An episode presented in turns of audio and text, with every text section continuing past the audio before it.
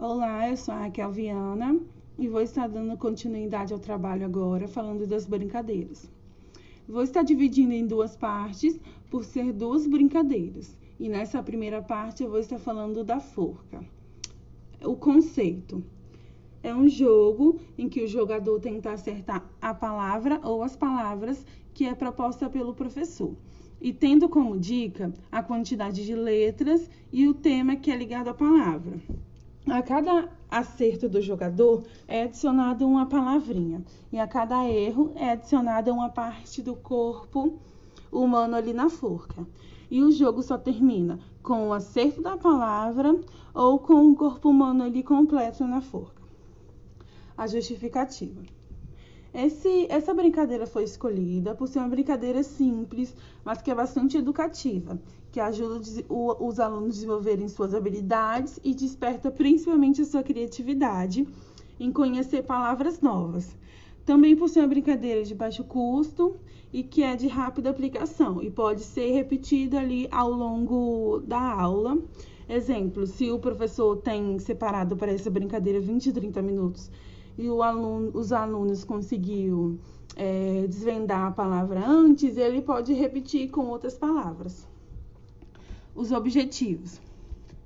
O jogo tem como objetivo estimular o vocabulário da criança, é, melhorar também a capacidade de pensar, é, a habilidade de trabalhar com palavras, fixa também as palavras né, na sequência das letras que ela contém melhora a leitura e escrita, é, e principalmente desenvolve e enriquece a formação do vocabulário.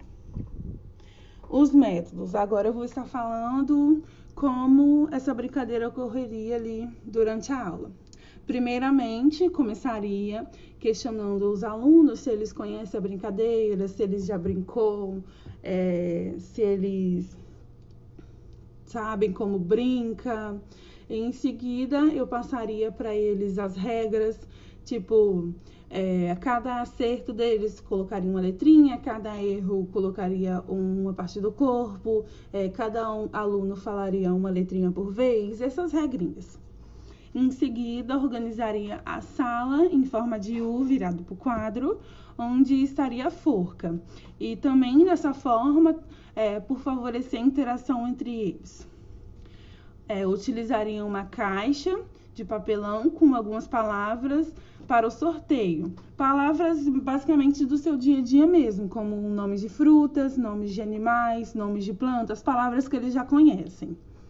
Entregariam uma tabela de registro para cada aluno, é, para eles registrarem as palavras ali, é, informar os alunos qual o tema das palavras, dando dica da palavra secreta. Como exemplo, a quantidade de vogais da palavra, a quantidade de consoantes, essas, essas características aí das, das palavras.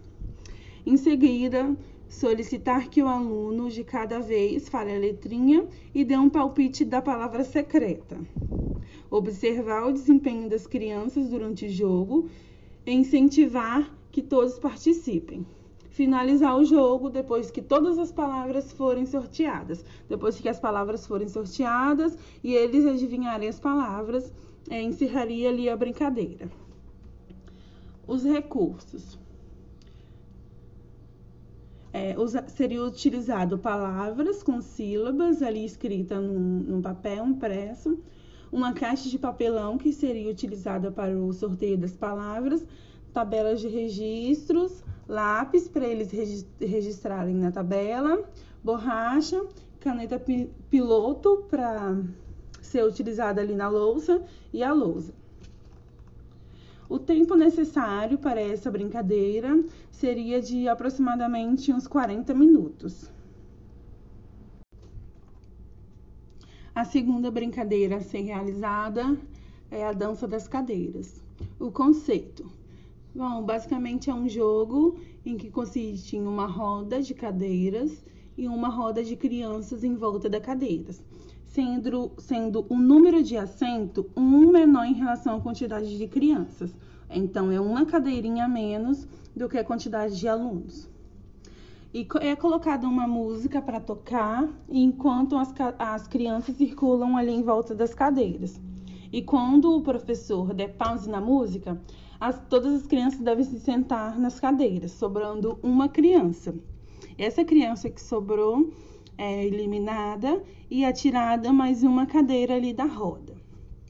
E ganha quem sentar na última cadeira. É o ganhador da brincadeira, quem sentar na última cadeira.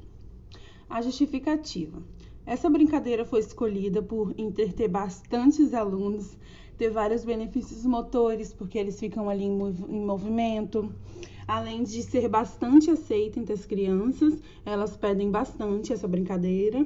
E é uma brincadeira de fácil aplicação e de bastante interação entre eles. Os objetivos.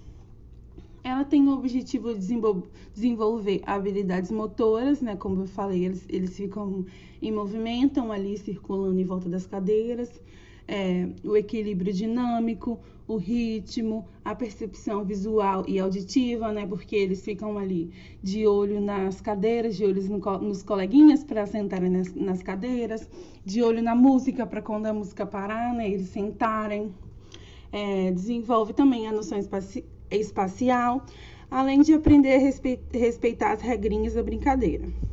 Os métodos. Essa brincadeira seria realizada inicialmente com comigo explicando as regras, né?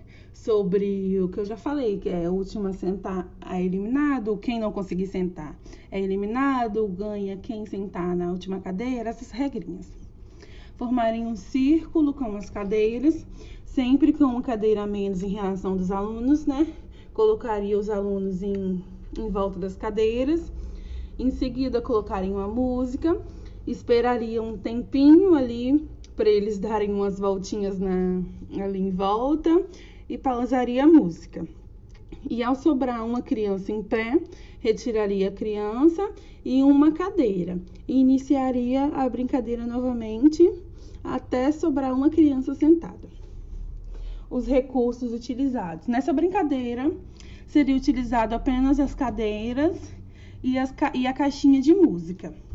E o tempo necessário para a aplicação seria em volta de uns 20, 30 minutos, é, podendo ser repetida né, durante ali esse tempo para completar a aula. Bom, essas foram as brincadeiras escolhidas. Eu espero que você tem, vocês tenham entendido. E é isso, gente. Até a próxima.